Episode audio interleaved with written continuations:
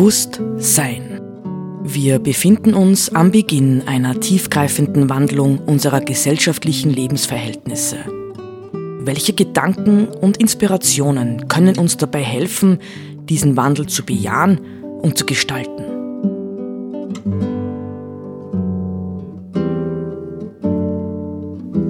Eine Sendung von Roland Steidl.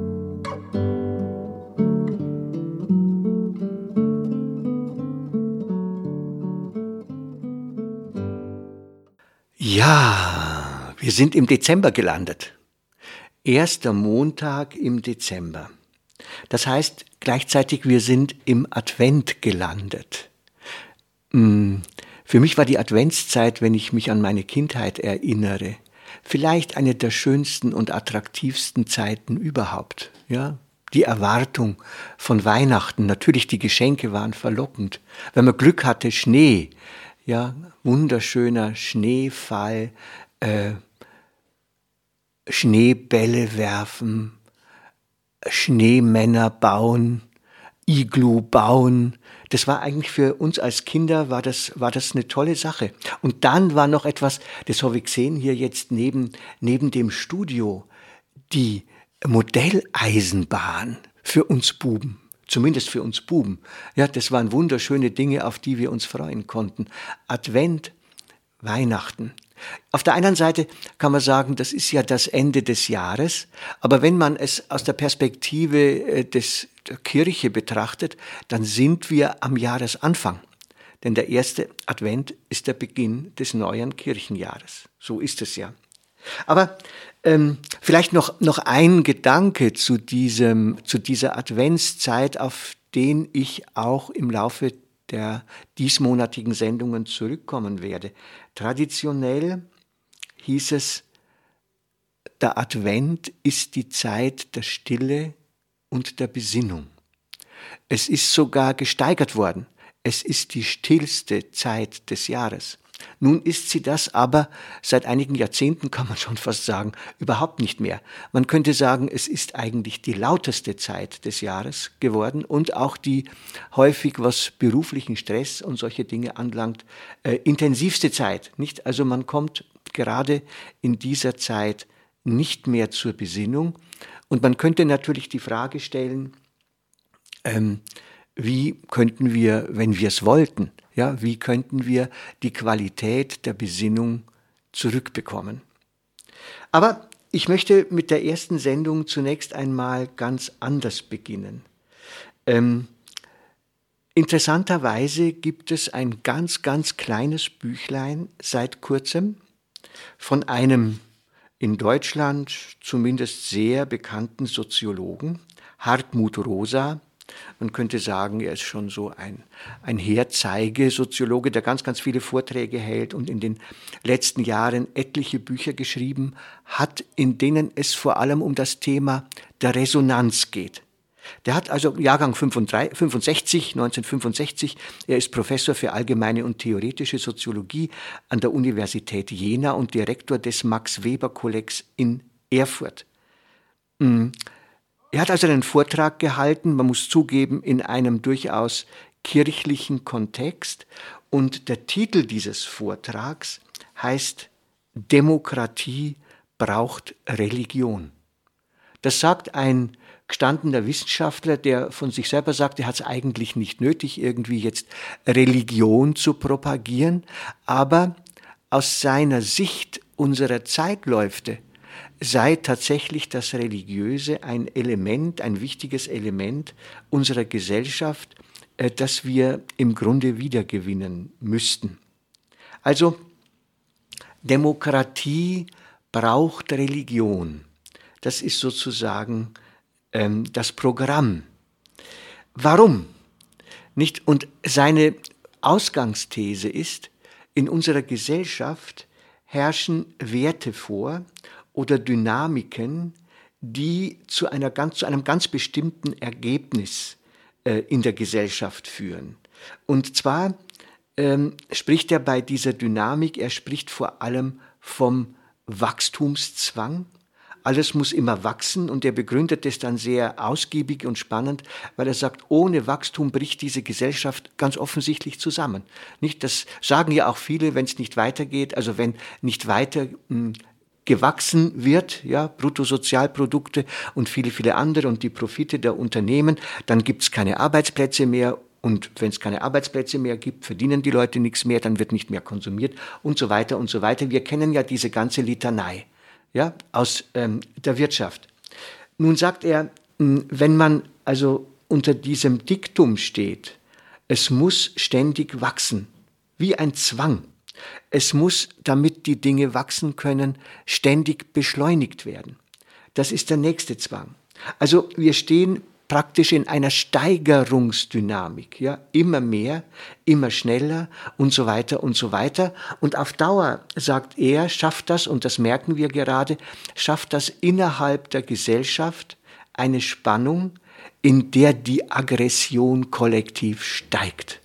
Also wir leben in einer Gesellschaft, in der Aggression sich zuspitzt, auf vielen Ebenen, nicht auf allen wahrscheinlich, aber doch zumindest auf vielen.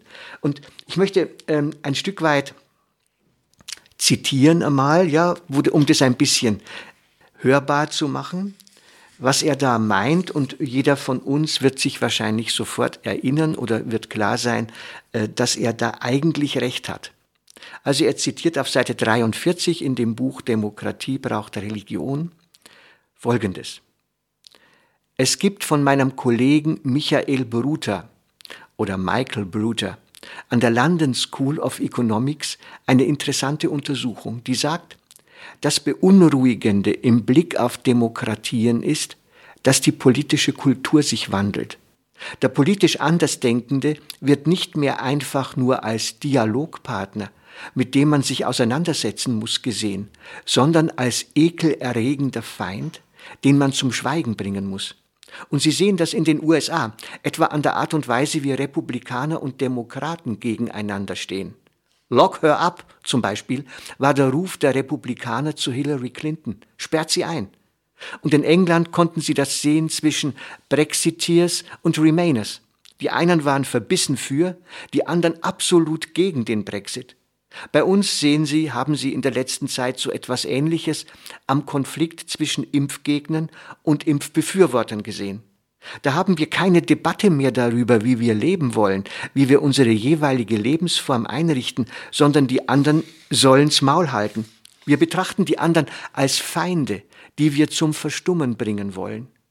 Und das auf beiden Seiten. Entweder erklären wir sie zu Faschisten oder zu sonst was, zu Landesverrätern etwa.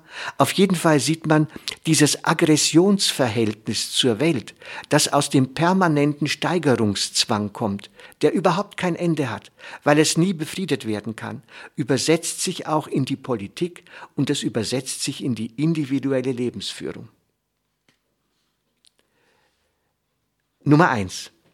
Nicht, ich denke, jeder, der jetzt zugehört hat, wird das möglicherweise gut bestätigen können. Ähm, auch ich denke mal oft die Spannungssituationen. Ich habe es im Unterricht gemerkt, noch im vergangenen Schuljahr.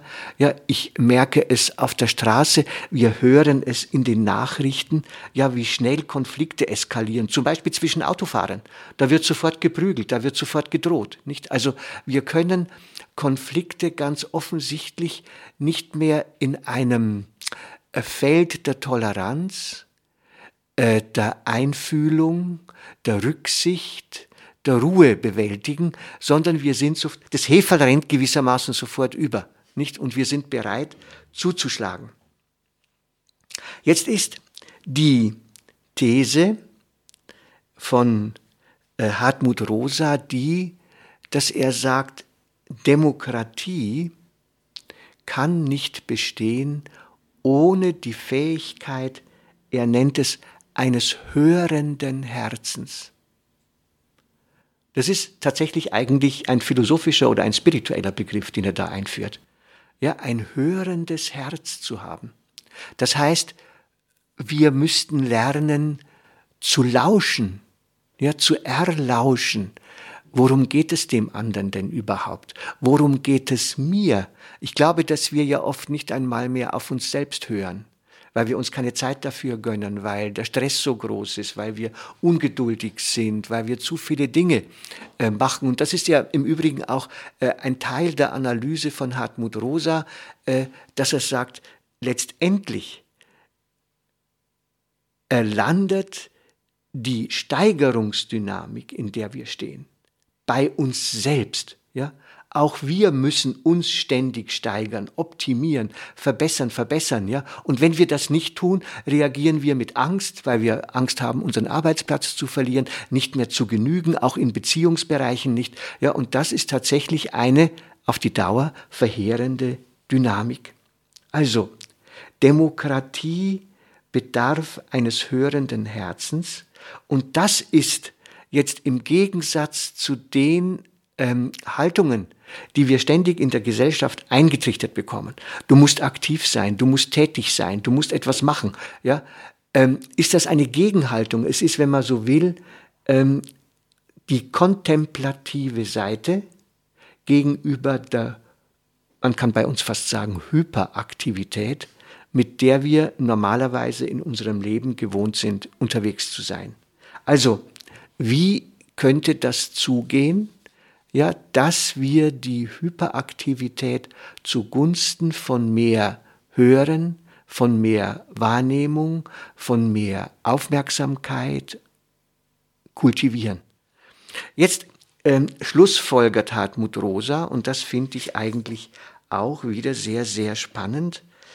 Ja, äh, ganz am Schluss dieses kleinen Vortrags heißt es, mein letztes Wort ist deshalb, Religion hat die Kraft, sie hat ein Ideenreservoir und ein rituelles Arsenal voller entsprechender Lieder, entsprechender Gesten, entsprechender Räume, entsprechender Traditionen und entsprechender Praktiken, die einen Sinn dafür öffnen, was es heißt, sich anrufen zu lassen, sich transformieren zu lassen, in Resonanz zu stehen, also ein Hörender zu werden. Ja, also äh, wenn wir wissen, so wie es die christliche Religion sagt, wir sind von Gott berufen, angerufen, dann heißt das ja tatsächlich, wir müssen uns darauf einstellen, wache, hörende Menschen zu werden im Sinne dessen, was wir jetzt denn tun sollen. Also sich anrufen zu lassen, sich transformieren zu lassen, in Resonanz zu stehen. Wir können nicht alles selber machen. Ja? Wir haben unser Leben nicht wirklich in der Hand, sondern wir sind im Grunde darauf angewiesen, anderes wahrzunehmen, auf anderes zu hören, jetzt bewusst nicht nur aufs Göttliche, sondern tatsächlich auch auf unsere Mitmenschen. Wenn die Gesellschaft das verliert, sagt Rosa, wenn sie diese Form der Beziehungsmöglichkeit vergisst, dann ist sie endgültig erledigt. Und deshalb kann die Antwort auf die Frage, ob die heutige Gesellschaft noch der Kirche oder der Religion bedarf, nur lauten Ja.